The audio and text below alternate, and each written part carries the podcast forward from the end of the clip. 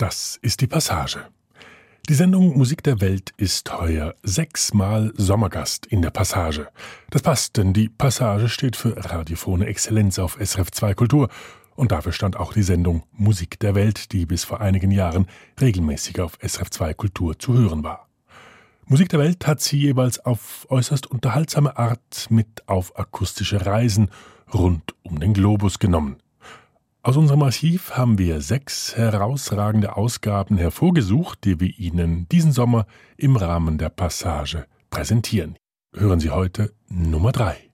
One, two, three.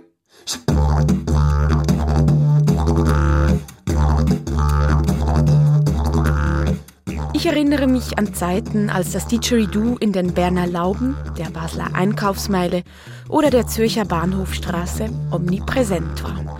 Mitte der 90er Jahre war das. Immer wieder hat man damals junge Männer mit Wollpullover und Rastas gesehen, die mit Inbrunst in das australische Rohr geblasen haben.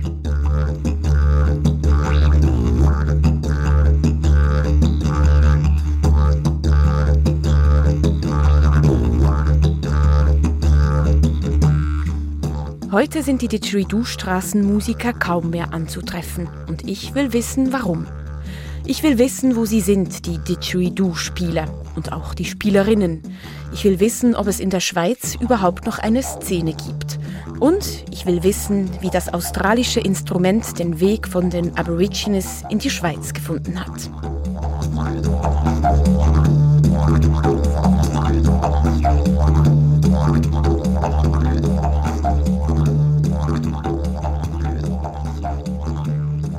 Meine Suche nach dem Didgeridoo führt mich zu Willy Grimm nach Bern.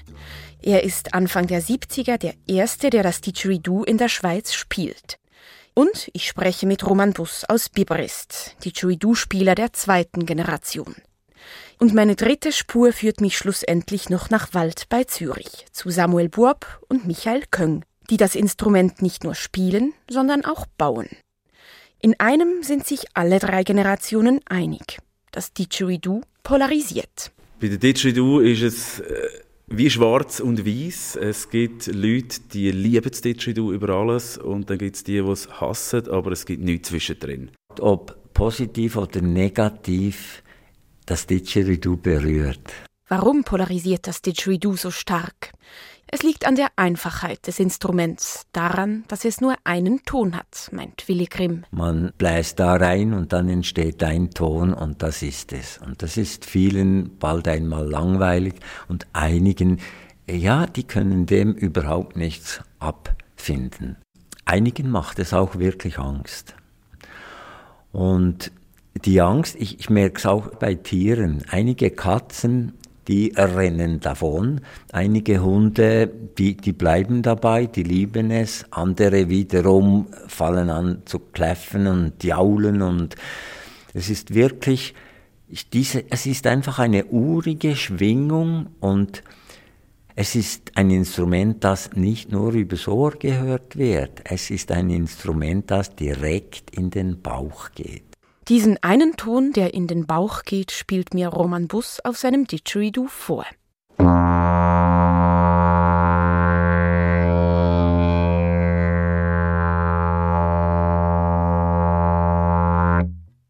Das war der Ton. der eine Ton? Der eine Ton. Eigentlich der einzige Ton, den es auf dem Instrument zu hören gibt. Was fasziniert Sie an diesem einen Ton?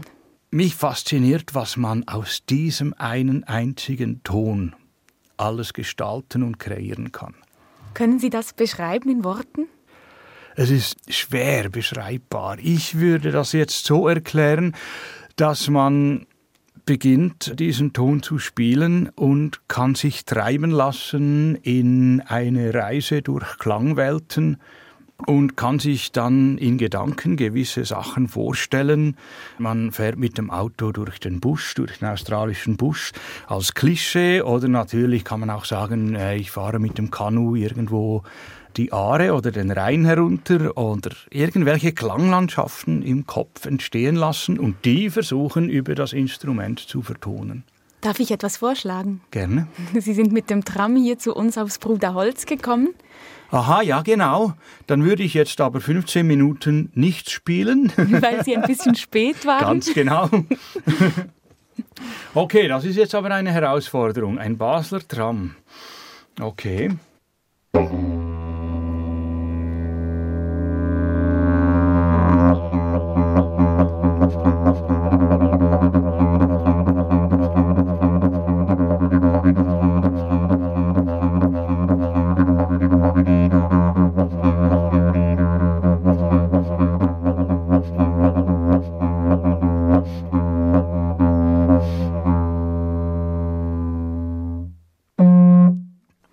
Ein Tram in unserer Heimat. In der Heimat des Didgeridoos kann es auch mal ein Boomerang sein.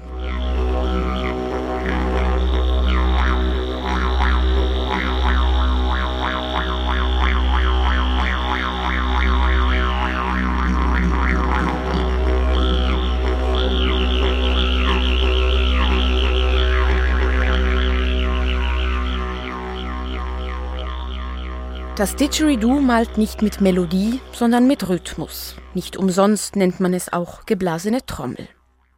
Wer sich das vor Augen oder eben vor Ohren hält, hört das Instrument ganz anders. Wie viele Perkussionsinstrumente erklingt es nur selten solo. Viel öfter ist es eingebunden in eine ganze Band. Und die Genre sehr verschieden. Meditative oder traditionelle Klänge, Klassik, Pop, Jazz, Rock oder Weltmusik, wie nun Omnia, Jamiroquai und Ganga Giri zeigen.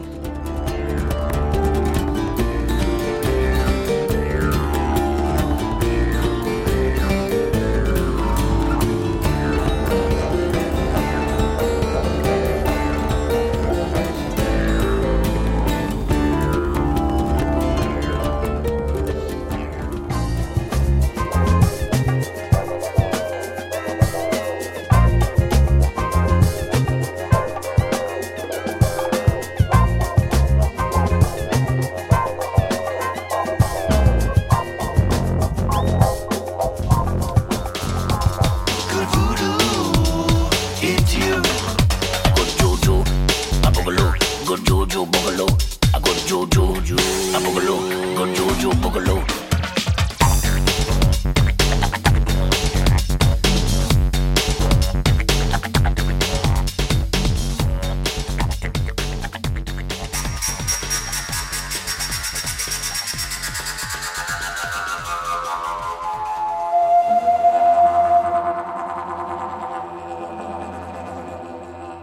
Der Berner Willy Grimm ist 68. Ein schlanker, großgewachsener Mann mit wachem Blick.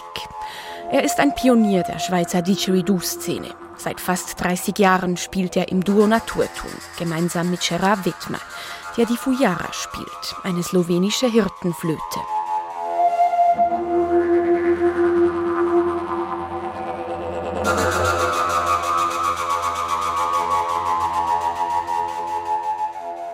Anfang der 70er ist Willy Grimm der Erste, der das Instrument in der Schweiz spielt.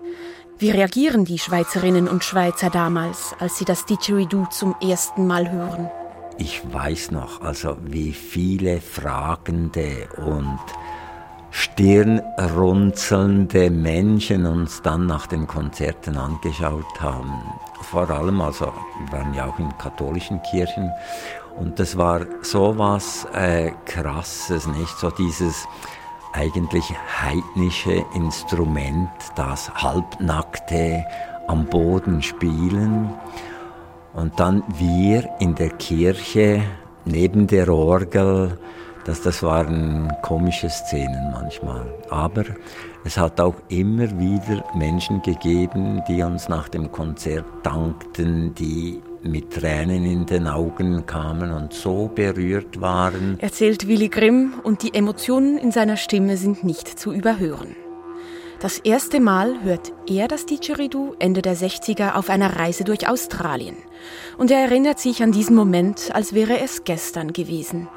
Ich bin in der Bucht von Melbourne entlang geschlendert, habe den Sand unter den Füßen gespürt, hatte aber auch Hunger Und da habe ich mir gesagt, im ersten Restaurant, das ich finde, werde ich etwas essen. Und dieses Restaurant hieß The Didgeridoo. Und ich habe etwas gegessen und schon sehr erfreut an den Wänden diese Aborigine-Sachen der Ureinwohner gesehen. Und da war auch ein Didgeridoo, das ich damals noch nicht kannte, einfach dieses Rohr. Und nachdem ich gegessen hatte, ist ein weißer Australier hereingekommen und hat das runtergenommen und für uns gespielt. Und das ist mir so eingefahren. Ich wusste, das ist mein Instrument.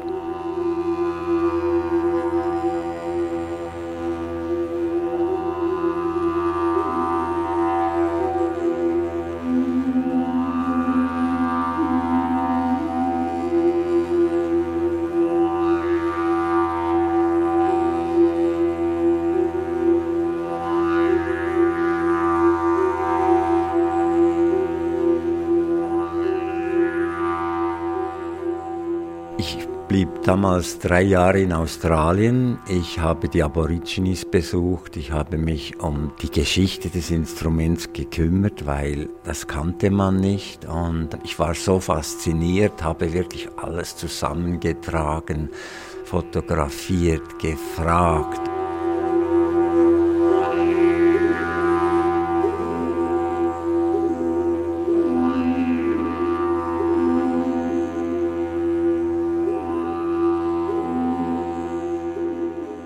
Ich kam dann mit zehn Didgeridoos in die Schweiz und mit meiner Begeisterung und niemand fand Interesse daran. Und dann kamen 10, 15 happige Jahre, weil ich war total allein. Ich habe nirgends in der Schweiz niemand gefunden, der dieses Instrument spielt. Und damals war wie noch nicht die Zeit da für, für dieses Instrument.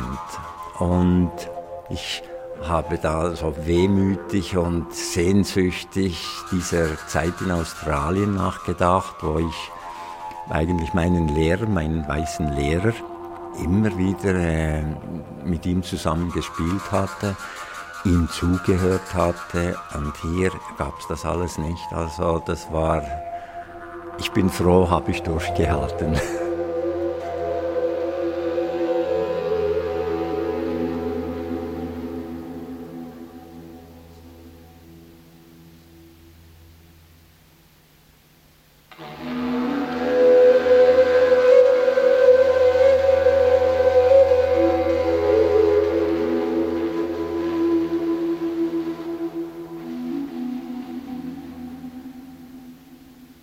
Erst Mitte der 80er Jahre kommen andere Didgeridoo-Spieler auf die Schweizer Bühnen. Aber sehr selten. Und es sind immer ausländische Musiker. Da habe ich plötzlich gehört, dass ein Italiener nach Basel kommt. Das war Roberto Lanieri. Und unter seinen Synthesizern und Obertongesang und so habe ich auch Didgeridoo gelesen. Also sofort mit dem Zug nach Basel an sein Konzert.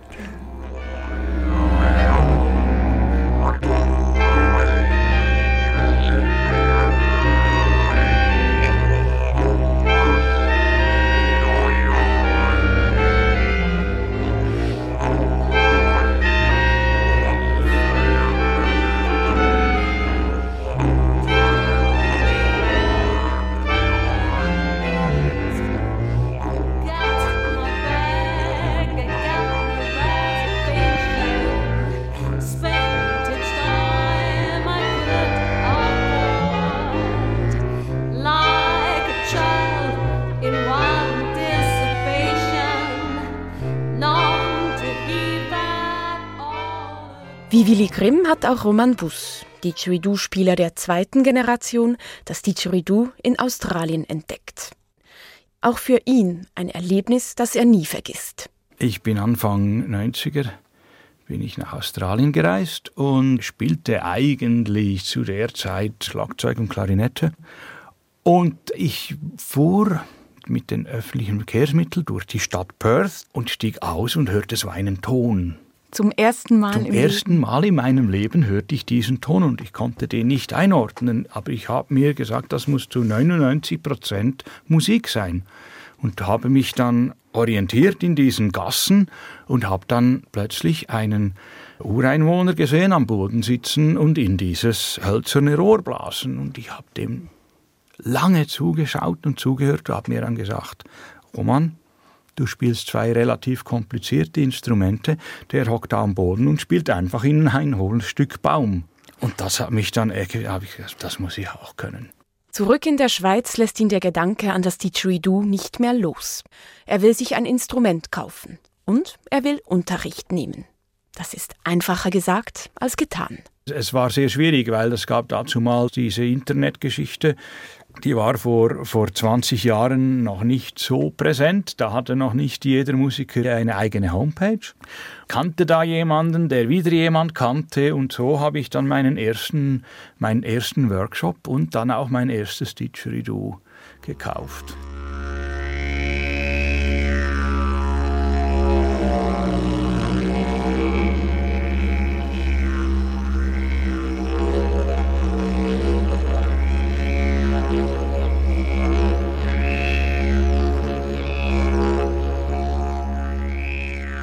Anfang der 90er Jahre verbreitet sich in der Schweiz langsam das Didgeridoo-Virus, erzählt mir Willy Grimm.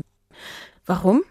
Es entspricht einfach dem Zeitgeist. Das war ja so eine verrückte Zeit mit diesem Rock'n'Roll. Jazz war ja schon länger da und dann kam diese total neue, ich sage mal esoterische Welle dazu, also der Joachim Ernst Behrendt hat seine Bücher Nada Brahma, das dritte Ohr, die Welt ist Klang geschrieben.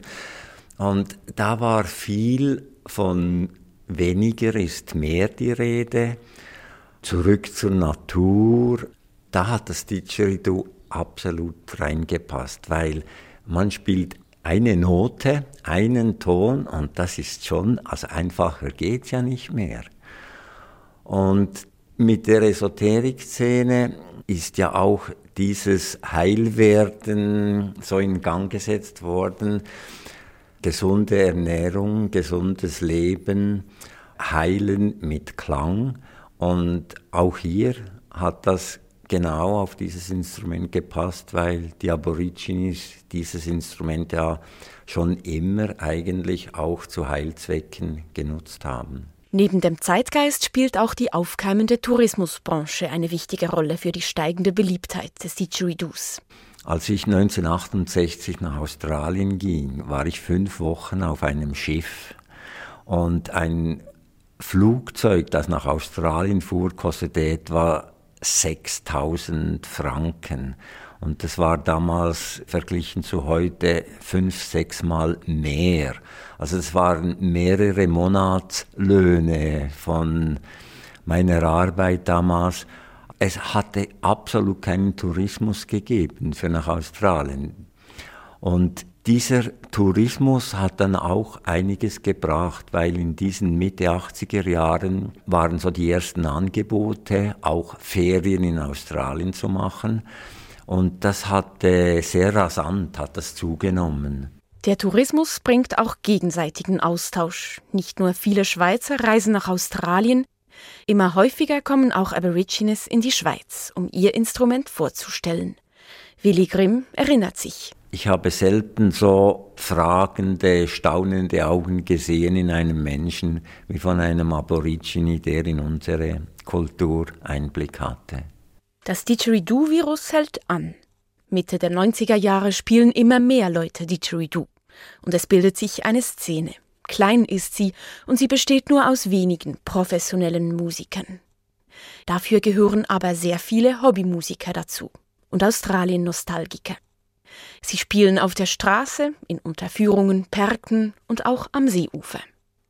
Am Seeufer in Meilen treffen die damals 15-jährigen Teenager Sammy Burb und Michi Köng zum ersten Mal auf das Instrument. In meinem Freundeskreis ist das auftaucht, das Instrument. Und es hat, es hat uns gepackt. Wir sagen dem der Didgeridoo-Virus. Wenn man den hat, dann lässt es einen nicht mehr los.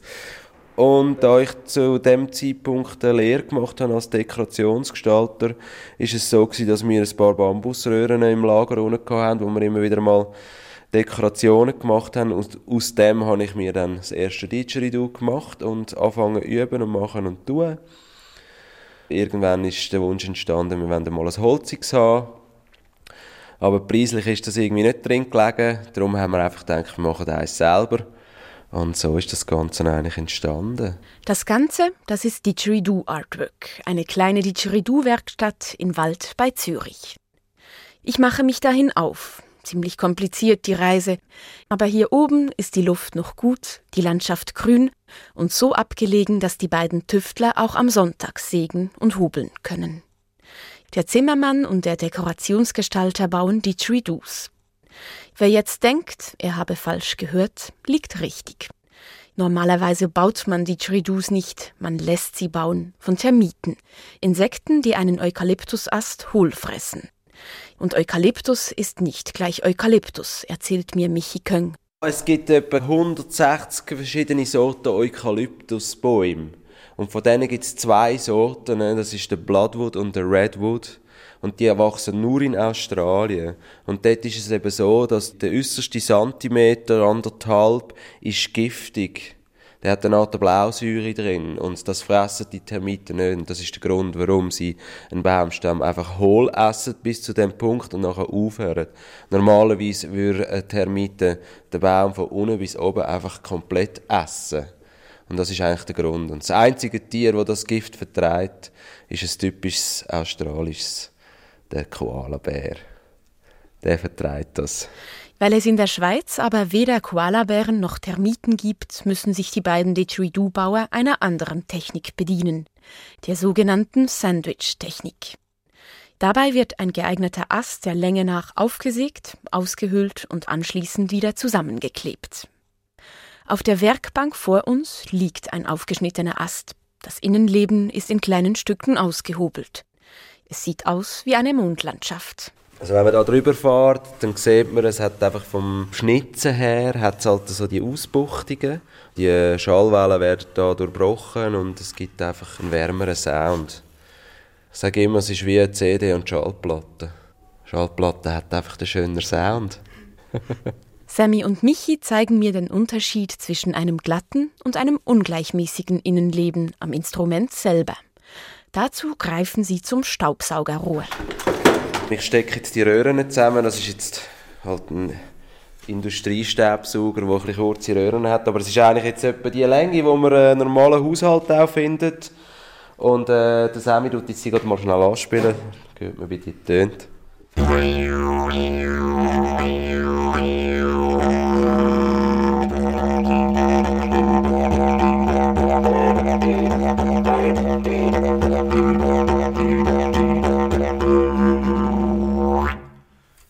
Ja, man, man kann wirklich sagen, auch wenn man eine Plastikröhre nimmt, es tönt unverschämt gut. Apropos Plastikröhre. Der australische Didgeridoo-Spieler Charlie McMahon hat ein Didgeridoo entwickelt, auf dem sich nicht nur ein Ton, sondern mehrere Töne spielen lassen. Das sogenannte Didgeribone. Eine Kreuzung zwischen Didgeridoo und Trombone, also Posaune. Das ist ein Plastikrohr. Es sind eigentlich zwei Plastikrohre, die einfach ineinander eingesteckt sind. Durch das kann man es in der Länge verstellen. Wenn man es ganz kurz spielt, hat man ein F, ist es noch gestimmt, also ein Fis. Und geht dann ab bis aufs C. Da kann man so Sachen spielen, wie zum Beispiel Smoke on the Water auf dem Didgeridoo.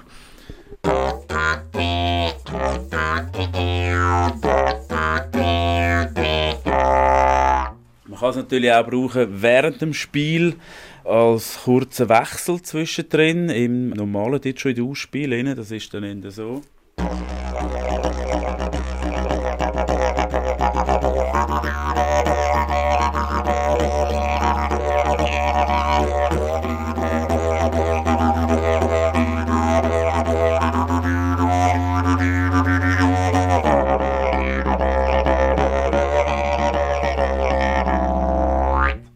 Dann mehr zu einem Spielzeug, wo einfach noch ein bisschen mehr Möglichkeiten gibt.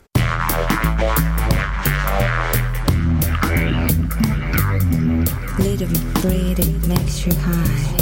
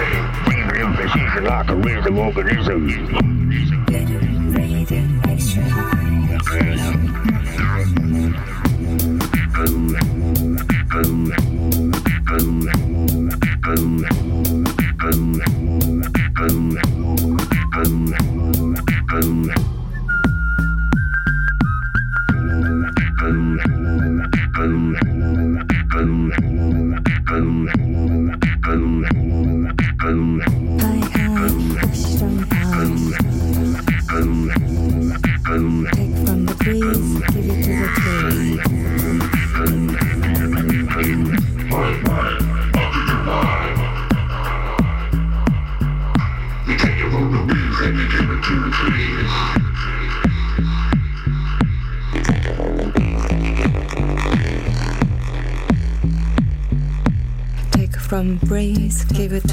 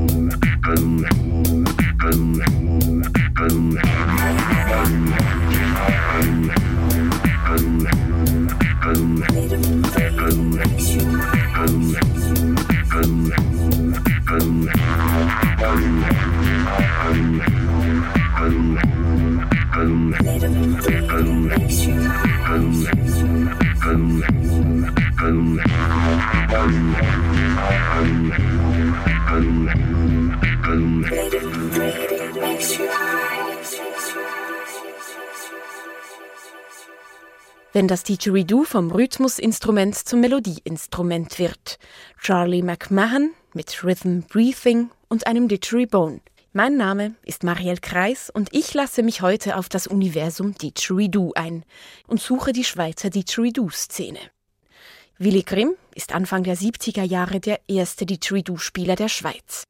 Ein zäher Anfang war das. 15 Jahre musste er warten, bis in der Schweiz ein Bewusstsein für das australische Instrument einsetzt. Ich habe erwähnt, dass ich diese 15 Jahre ohne Kontakt war und das war schwierig für mich.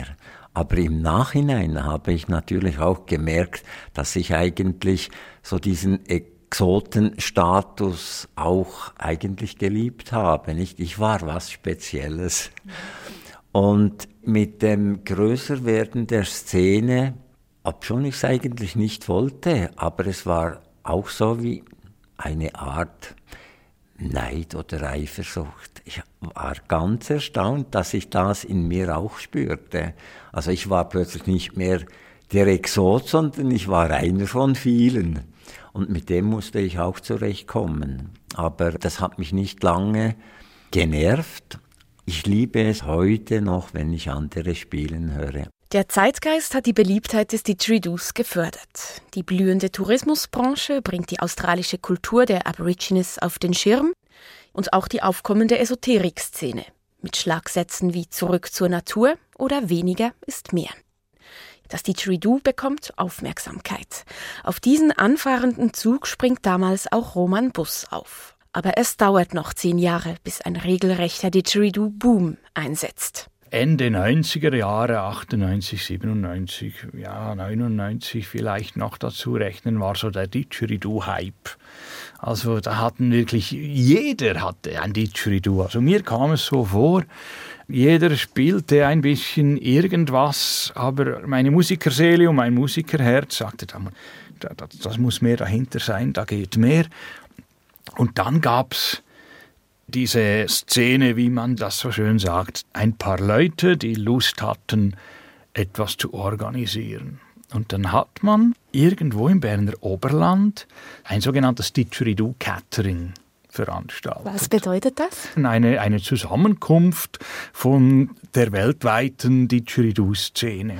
Diese Zusammenkunft ist der Vorläufer des Switzerido, dem größten Didgeridoo-Festival der Schweiz. 2001 findet es zum ersten Mal im Berner Gaskessel statt. Das Festival zieht in den Folgejahren nach Wiedlisbach. Zu klein ist die Location geworden. Das Festival wird zum Anker der Szene. Jahr für Jahr reisen tausend Didgeridoo-Fans in das Städtchen am Jurafuß, besuchen Workshops und Konzerte. Und Jahr für Jahr reisen die besten Didgeridoo-Spieler der Welt an. Bruce Rogers, Stephen Kent oder Ganga Giri. gang,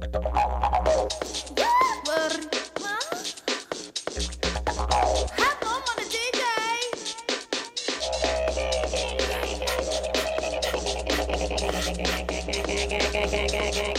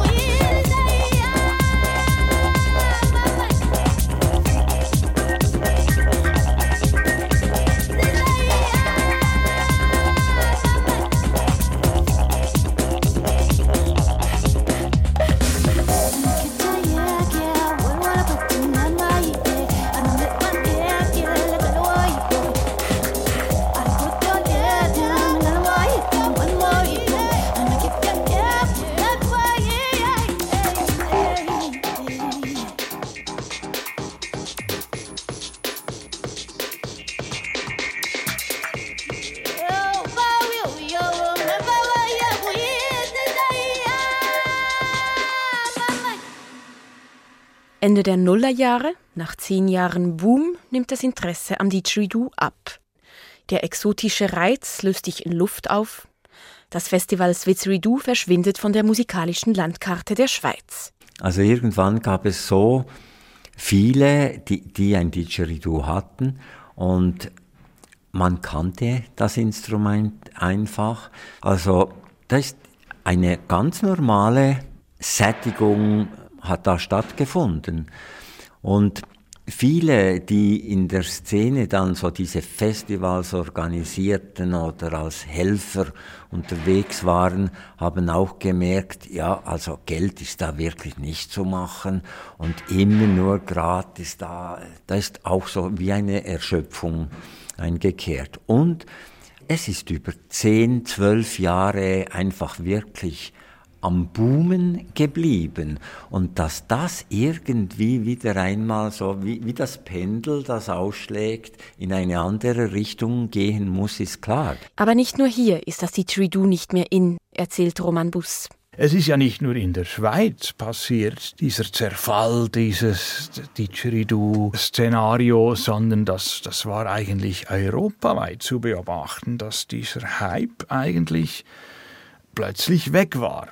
Und alle, die eigentlich äh, da gearbeitet haben, waren plötzlich so ein bisschen wie den Kopf gestoßen und, und ja, wie jetzt weiter? Und dann gab es dann über diese Durststrecke Leute in der Schweiz, die gesagt haben, wir geben nicht auf, wir ziehen das durch. Dazu gehören die professionellen Schweizer Didgeridoo-Spieler, die ihren Lebensunterhalt nur mit dem australischen Instrument beschreiten können. Mit Konzerten, Unterricht und Klangtherapien. Und das sind wenige sehr wenige. Ich würde jetzt sagen vier bis fünf, so genau. Es ist schwierig, wo ist jetzt die Grenze zwischen professionell und, und nicht professionell? Also von jene, die maßgebend äh, Einkommen davon haben, würde ich sagen vier. Matthias Müller aus Basel, Willi Grimm aus Bern, dann ist Chris Haltiner aus der Romandie und ja, meine Wenigkeit. Und so klingt es, das Schweizer Didgeridoo-Universum.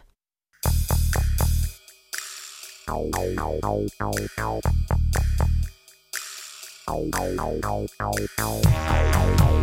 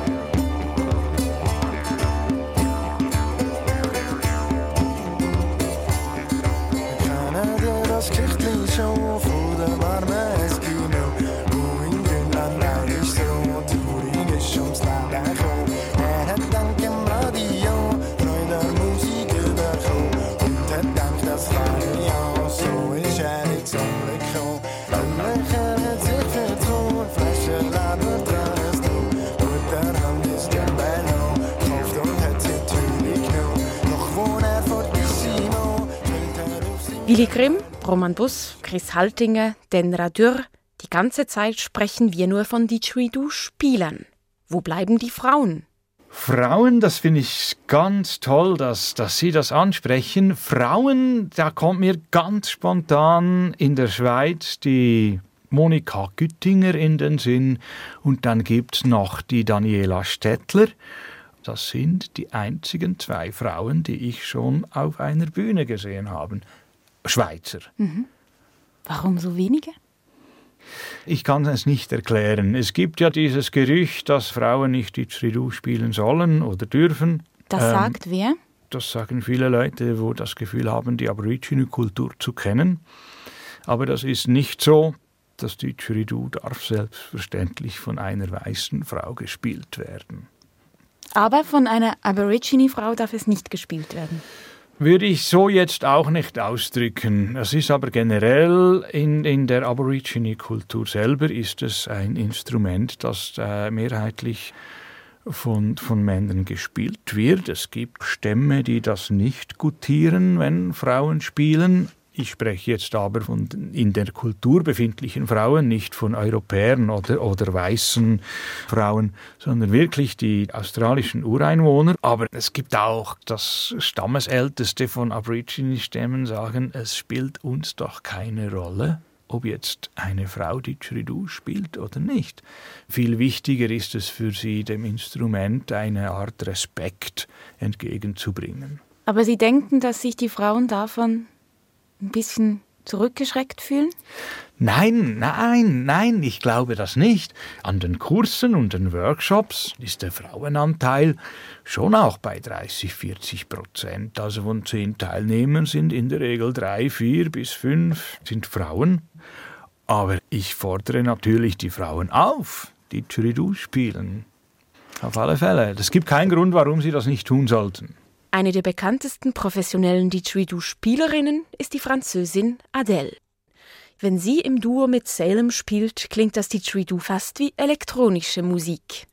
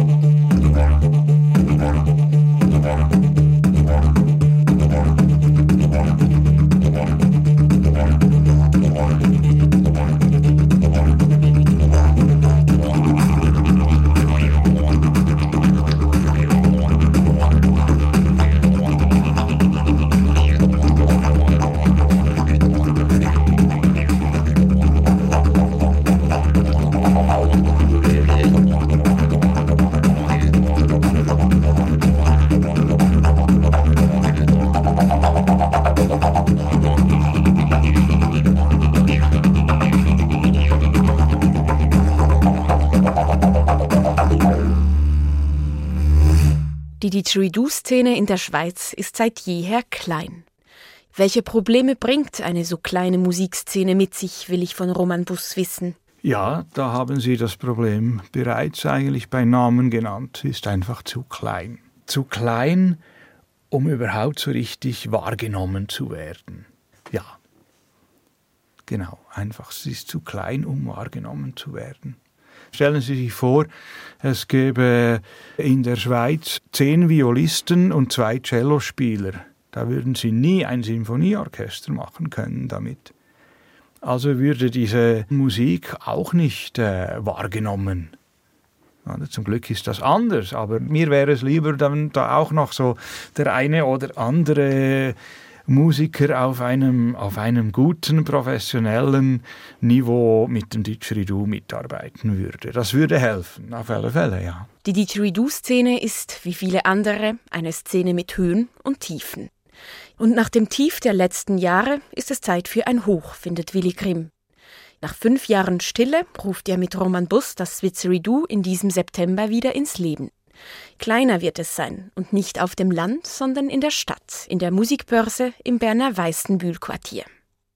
Willi Grimm sieht darin eine Chance des Aufschwungs. Das ist eine Wiederbelebung der Didgeridoo-Szene. Roman Bus hingegen spürt den Aufwind und das Interesse am Didgeridoo auch schon ohne Wiederbelebungsversuch.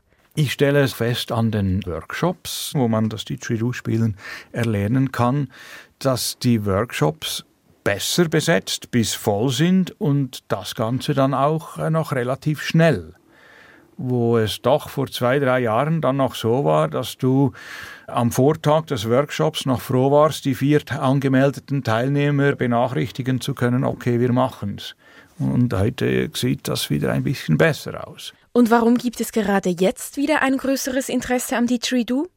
Roman Bus mutmaßt. Es ist schwierig, das zu erklären. Auf der einen Seite habe ich das Gefühl, dass, dass in dieser ganzen Hektik von Beruf, Familie, dieser Druck, den halt viele Leute haben, die arbeiten und es geht nur noch um Zahlen und am Abend hast du Feierabend vielleicht noch eine halbe Stunde nach dem offiziellen und kommst nach Hause und beginnst dich wieder irgendwie zu besinnen, okay, was kann ich jetzt tun, was mir auch gut tut. Und ich kann mir vorstellen, dass für den einen oder anderen das Didgeridoo ein Bestandteil ist davon. Dass da ein bisschen Ruhe wieder ins Leben kommt. Wer weiß, vielleicht sind sie ja bald alle wieder da, die Didgeridoo-Spielerinnen und Spieler, und blasen in den Berner Lauben, der Basler Einkaufsmeile oder der Zürcher Bahnhofstraße voller Inbrunst in das australische Rohr.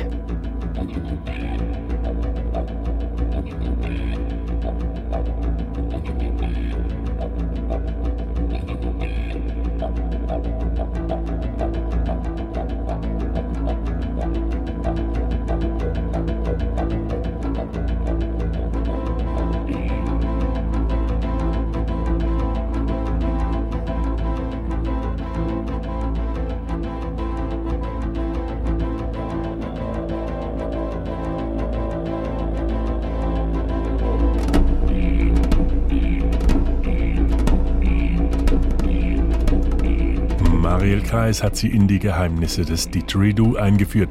Sie finden diese Sendung auch online unter SRF Passage. Heute in einer Woche hören Sie, wie in Kambodscha der Rock'n'Roll ein ganz eigenes und leider viel zu kurzes Musikkapitel geschrieben hat.